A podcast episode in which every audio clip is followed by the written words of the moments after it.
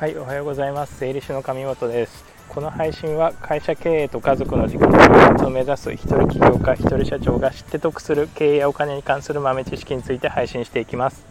え第28回今回はですね税務調査の心得というテーマでお話ししたいと思います。はいまあ、税務調査ですね、まあ、受けた方もいらっしゃるかと思いますし大半の方は多分受けたことがないんじゃないかなというふうに思います。で税務調査ですね。これはまああのまず大前提としましてあの、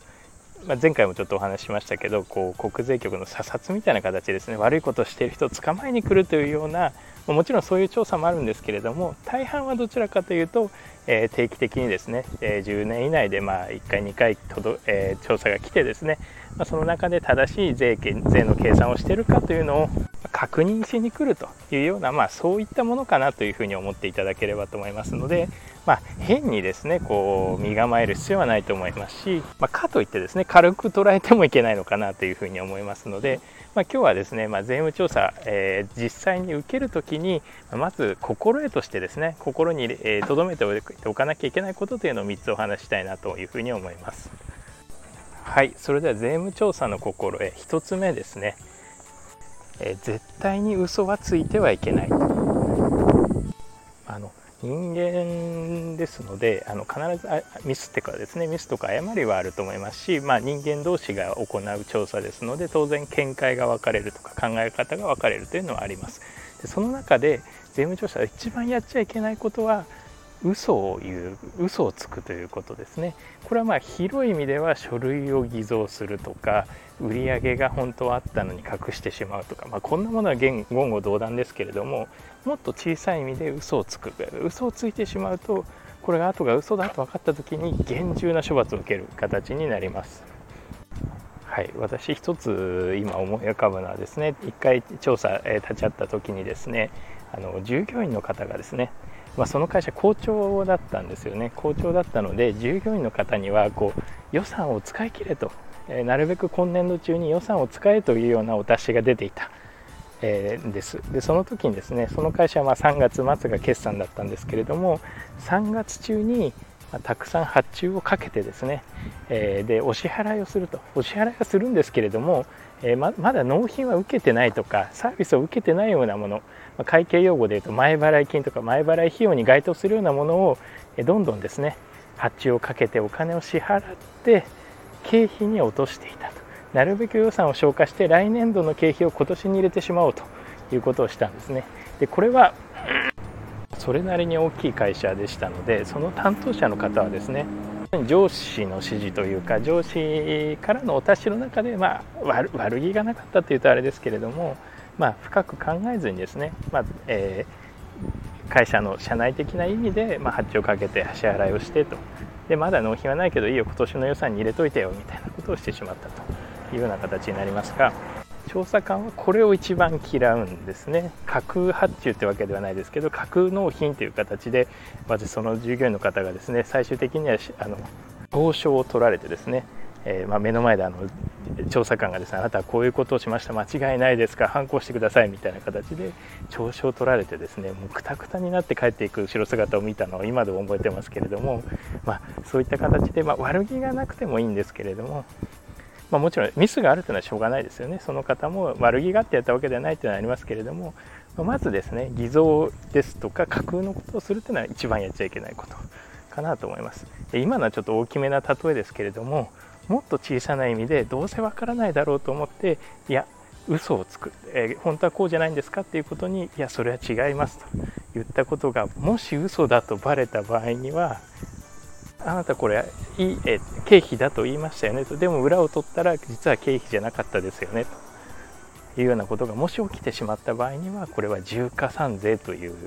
ですね非常に重い、えー、ペナルティを受ける形になります。本来払わなくてよかった税金を3割増しで払うような形にもなりますし、まあ、最悪の場合には青色申告を取り消されるとか、えー、まあ本当に重大ですと処罰を受けるというようなこともありえますのでまず大前提としては嘘をつかないというようなことが一つ言えるのかな心得としては一つ言えるのかなというふうに思います。はい、心得1つ目は嘘をつかないですね。え続いて2つ目ですね。聞かれたこと以上に答えない。聞かれたことだけ答える、え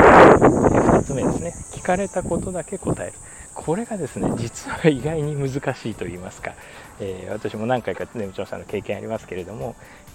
調査官もですねやっぱ話の聞き方が上手い方が多いんですよね、まあ、布石みたいなのもいっぱいあります。例えば最初趣味を聞いたり家族構成を聞いたり、えー、ですね。あとは普段どういった生活をしているのかっていうのを何気なく雑談で聞き出すんですね、まあ、これまあ雑談の中でですね話をセーブするっていうのは実は結構難しかったりするんですけれども例えば趣味がゴルフですとか釣りですとかドライブですとか海外旅行ですっていうような話をしている時に経費を見るわけですよね。経費を見てあれ社長これ